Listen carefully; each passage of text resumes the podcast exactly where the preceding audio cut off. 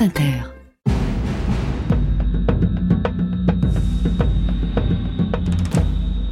Le wokisme est-il un danger pour la culture? Alors pour répondre à cette question, nous sommes avec Samuel Fitoussi. Bonsoir Samuel. Bonsoir, merci de m'inviter. Mm, de rien, vous avez 25 ans, vous êtes l'auteur d'un livre intitulé Woke Fiction, comment l'idéologie change nos films et nos séries, ou pour aller très très vite, vous dites textuellement que le wokisme est en train de tuer notre culture et par extension notre civilisation en toute, en toute nuance. Pas exactement ce que je dis.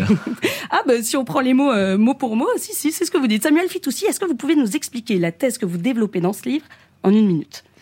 Euh, la thèse, c'est que euh, le, ce qu'on voit à l'écran quand on consomme des fictions, des films et des séries, souvent on ne le sait pas, mais c'est déjà aux normes woke, c'est-à-dire que les, par exemple, pour prendre un exemple, les, tous les plus grands studios de production américains ont recours à des cabinets de conseil dits de diversité et d'inclusion qui relisent avant le tournage les scénarios et qui leur proposent de modifier ou retoucher toute scène qui pourrait, selon eux, indirectement euh, inciter au mauvais comportement ou qui représente trop négativement, par exemple, une femme ou une minorité ethnique, etc. Donc c'est l'équivalent pour les romans des lecteurs en sensibilité. Ça existe aussi au cinéma et on ne s'en rend pas compte, mais c'est la conséquence, c'est que nos films et nos séries de plus, sont de plus en plus Mais Samuel Fitoussi, moi je vais vous parler de la France. En France, le plus grand producteur de cinéma et de séries, c'est Canal+. Canal+, ça appartient à Bolloré qu'on peut, ah pardon, à Vincent Bolloré qu'on peut pas vraiment accuser de wokisme. Euh, par exemple, pour Paris 1900, Vincent Bolloré, il a fait réécrire le scénario. On sait qu'il y a euh, des, euh, des, des, gens qui relisent tous les scénarios. Donc voilà, en France, c'est Canal+, qui produit le plus de ciné et de séries. Je pense pas qu'on puisse les accuser euh, de, de wokisme. Euh, Vincent Bolloré n'est clairement pas woke. Euh, ce qui ne veut pas dire que dans le monde de la culture, les gens sont majoritairement pas à gauche, ils le sont nettement, y compris ceux qui euh, travaillent pour Canal+. D'ailleurs, Justine Trier, qui a la réalisatrice du très bon film Anatomie d'une chute, a fait son célèbre discours au Festival de Cannes où elle pestait contre la réforme des retraites.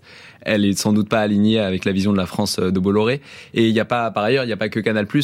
En France. Il y a aussi, par exemple, France, France Télévisions euh, qui penche, excusez-moi, mais nettement à gauche. Vous parlez euh, d'une mainmise, en fait, Samuel. Vous dites ça va, ça va. les woke sont partout, les woke sont derrière toutes les œuvres culturelles aujourd'hui. Il n'y a pas euh, de différence, ça affadit. Vous parlez d'une mainmise. Moi, je vous dis que le plus grand propriétaire aujourd'hui qui, qui, qui produit en France, euh, on peut pas l'accuser de wokisme. Sur le monde de l'édition, vous parlez de la culture, c'est pareil. Vivendi, c'est possédé par euh, Vincent Bolloré. Il veut racheter Hachette. C'est le numéro 1 et le numéro 2 de l'édition en France.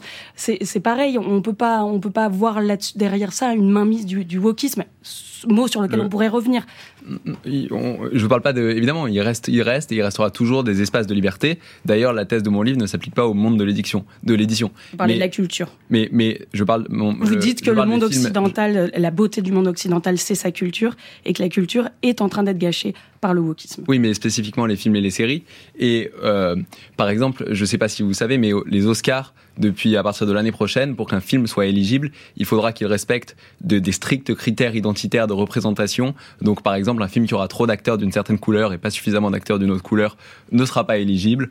Euh, des films comme Vol au-dessus d'un nid de coucou, Le Seigneur des Anneaux, euh, Apocalypse Now n'auraient donc pas été éligibles. Euh, c'est pas forcément un progrès. Et ça, c'est que vous le vouliez ou non, c'est institutionnalisé. On peut être d'accord ou pas avec ça, n'empêche qu'on peut décrire ces critères euh, ethniques, parce qu'il n'y a pas d'autre mot, racialistes, euh, comme woke, et, euh, ça devient systémique en quelque sorte. Mais en fait, il y a plein de lois qui régissent le cinéma en général. Pourquoi est-ce que celle-là vous dérange en particulier? Parce que bah, il y a aussi des horaires qu'il faut respecter.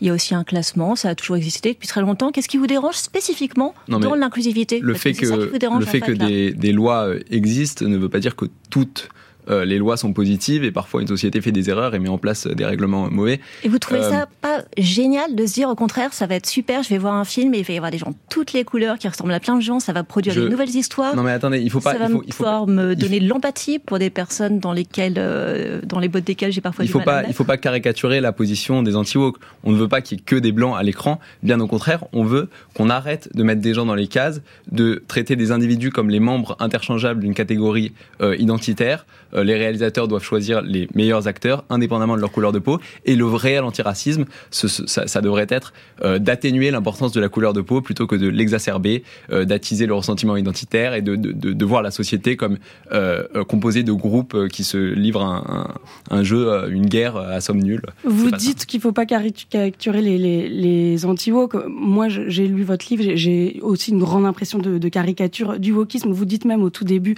du livre qu'on peut euh, définir le wokisme par défaut et que le wokisme, ça, ça correspond pas vraiment à quelque chose, à part à quelque chose qui énerve les woke et que c'est là la beauté de ce mot. Euh, mais je, non, non, excusez-moi, vous m'avez mal lu, je dis pas du tout ça. Euh, par ailleurs, euh, donc euh, une question, c'est personne, ne, Eric Zemmour ne se réclame pas d'extrême droite. Est-ce que pour autant on peut dire qu'il est d'extrême droite? Oui, bien sûr. C'est pas parce que personne ne se réclame woke que le concept a pas une pertinence euh, sociologique. Et si je vous dis par exemple euh, des notions comme la notion de privilège blanc, de racisme systémique, d'intersectionnalité, de continuum des violences, de domination patriarcale, d'hétéronormativité, ces notions, elles existent. Des gens s'en réclament. Donc euh, L'intersectionnalité, c'est un outil, hein. c'est pas une notion. C'est un outil. Ok, un outil si vous voulez, un, type, un, type, de militantisme. C'est pas du euh, militantisme, c'est un outil scientifique. Non, mais c'est un type de militantisme euh, qui veut que la société soit régie par des structures de domination et que le mâle blanc cisgenre hétérosexuel soit l'oppresseur par défaut et que les minorités doivent s'unir pour déconstruire l'oppression que euh, celui-ci leur fait subir. Donc oui, l'intersectionnalité euh, regroupe un ensemble de, de, de c'est une notion qui regroupe un ensemble de théories militantes.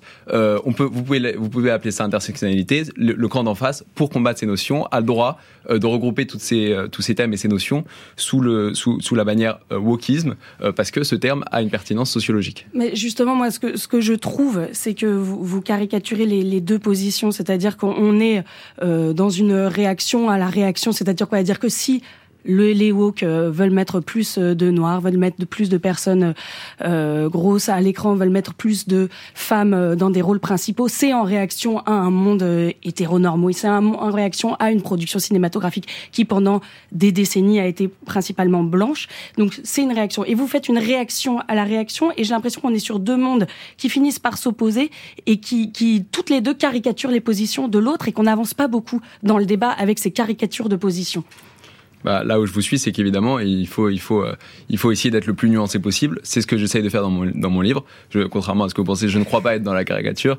Euh, je prends, euh, je cite énormément de gens, je prends des règles qui existent dans le monde de la culture, des films qui existent, et je les critique parce que je trouve que l'idéologie qu'ils véhiculent est néfaste et, et, et, n'est positive pour personne, et pas du tout pour les minorités ethniques que les woke croient défendre. Très bien, on en restera là. Marine, une euh, conclusion Si j'ai bien compris, vous pensez qu'on ne peut plus rien dire, donc vous en avez fait un livre qui a été édicté par le Cherche Midi et vous êtes venu en parler sur France Inter, effectivement. Merci beaucoup Samuel Fitoussi. Je rappelle euh, le livre que vous êtes venu défendre, ça s'appelle Walk Fiction.